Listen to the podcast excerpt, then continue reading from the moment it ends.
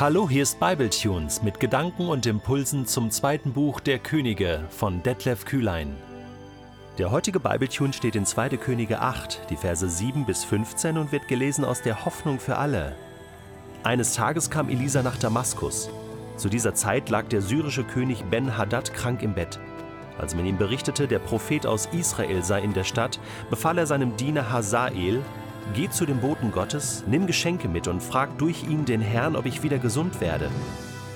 Hazael ließ 40 Kamele mit kostbaren Geschenken aus Damaskus beladen, ging zu Elisa und sagte: Dein ergebener Diener König Ben-Hadad von Syrien hat mich zu dir gesandt. Er lässt dich fragen, ob er wieder gesund wird. Elisa antwortete: Geh und richte ihm aus, dass er wieder gesund wird. Allerdings hat der Herr mir gezeigt, dass er trotzdem sterben muss. Mit diesen Worten wurde Elisas Gesicht sehr ernst, und er sah Hazael so durchdringend an, dass dieser verlegen den Blick senkte. Plötzlich begann der Prophet zu weinen. Mein Herr, warum weinst du? fragte Hazael, und er antwortete, weil ich weiß, welches Leid du den Israeliten zufügen wirst.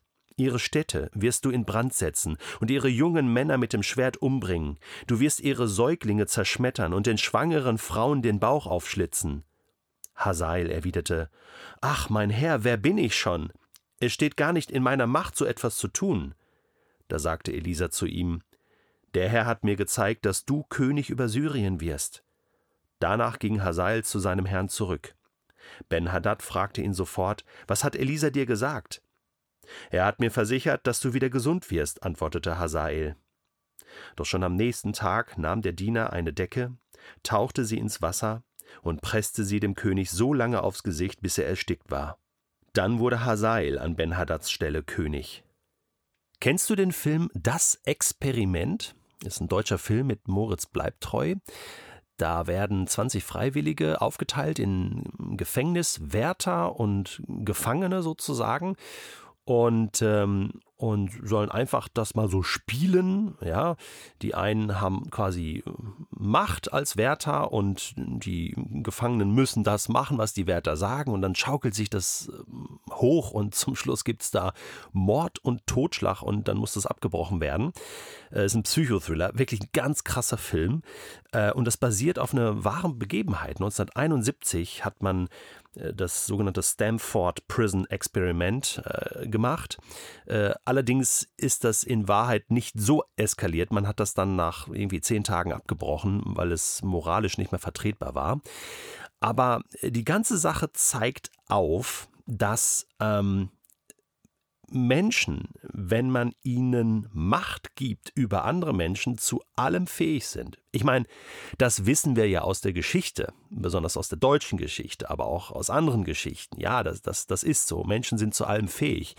Aber in diesem Experimentenfilm, äh, die, wissen genau, um was es geht und nehmen sich auch vor, hey, wir sind doch eigentlich nette Menschen und wir werden das total gut machen. Nein. Ähm, wenn du die Möglichkeit hast, plötzlich äh, bist du wirklich zu allem fähig? Wahnsinn. Oder ähm, man selbst sagt so, so gerne, nein, also das würde ich nie tun. Nein, das, das kann ich nie tun. Ne? Und jetzt, jetzt kommt der Hazael hier zu, zu Elisa und der sagt ihm ins Gesicht, hey, äh, ich, ich sehe voraus, du wirst schlimme Dinge tun.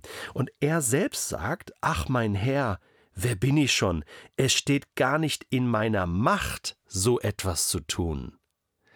Ich glaube, über diesen Satz hat Hazael eben dann noch ein bisschen länger nachgedacht. Ja, was wäre wenn?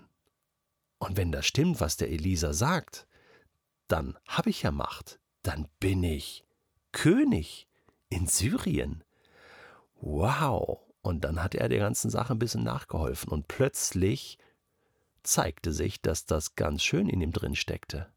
Und er beging einen Königsmord brachte den König Ben-Hadad um, wie schändlich, und, und wurde selbst König. Und äh, der, Rest der Geschichte kommt dann noch im zweiten Buch Könige. Und ich habe so gedacht, Wahnsinn, das ist kein Einzelfall. Natürlich ähm, ist das jetzt vielleicht in deinem und meinem Leben nicht so krass und nicht so schlimm. Wir bringen niemanden um. Aber ich muss mir schon die Frage stellen, ähm, wie gehe ich verantwortlich mit der Macht um, die Gott mir gegeben hat. Ich habe zum Beispiel Macht in Anführungsstrichen über meine Kinder. Ja, also ähm, als Vater kann ich da jede Menge erlauben und tun und machen und nicht tun. Da geht's schon los. In der eigenen Familie. Wie gehe ich damit um? Wie gehe ich mit meinem Vorgesetzten um, den ich habe? Ja, ich habe jetzt selbst keinen Arbeitgeber, aber ich war lange im Angestelltenverhältnis und auch da zeigt sich, ähm, wie kann ich mich einordnen? Oder ist da, ist da äh, eine Rebellion in meinem Herzen? Das muss ich prüfen. Auch das ist Umgang mit Macht, mit Autoritäten. Und es, ich finde, es geht irgendwie auch schon im Kleinen los, oder? Auch, auch im gemeindlichen, kirchlichen Kontext. Ja, habe ich zum Beispiel Mitarbeiter, Mitarbeiterin, wie gehe ich mit denen um? Ähm, habe ich da eine gesunde Distanz oder nicht? Nutze ich Menschen aus? Gebrauche ich Menschen für meine Zwecke? Überschreite ich gewisse Grenzen, einfach weil ich meine, ich bin Chef oder Chefin? Weißt du, was ich meine? Hey, überprüf dich da mal und, und sag nicht einfach wie Hazael, ähm, ach, wer bin ich schon? Na, ich bin zu sowas gar nicht fähig. Es, es geht in den kleinen Dingen geht das los. Ja, es steht gar nicht in meiner Macht, so etwas zu tun. Tja, stimmt das wirklich? Und was ist, wenn du ab morgen die Macht hast und plötzlich in der Situation bist? Wie wirst du dann reagieren? Was kommt dann aus dir heraus? Wirst du dann plötzlich doch zu allem fähig sein? Ich glaube, es fängt heute an. Ich muss mir heute überlegen, wie gehe ich mit meiner Verantwortung, die ich habe, um? Wie gehe ich mit meiner Macht, die Gott mir gegeben hat, um? Ich habe diese Tage noch ein, ein wichtiges Gespräch mit jemandem geführt, wo es genau um diese Frage ging, um, um Macht, äh, Ausnutzen, äh, Grenzen einhalten. Und das war so ein gutes und wichtiges Gespräch. Äh, und ich glaube, diese Art von Gesprächen müssen wir immer wieder führen, miteinander, mit den Menschen, mit denen wir zu tun haben. Auch mal abchecken, hey, ist es noch so in Ordnung? Ähm, fühlst du dich unter Druck gesetzt? Ähm, also soweit es geht.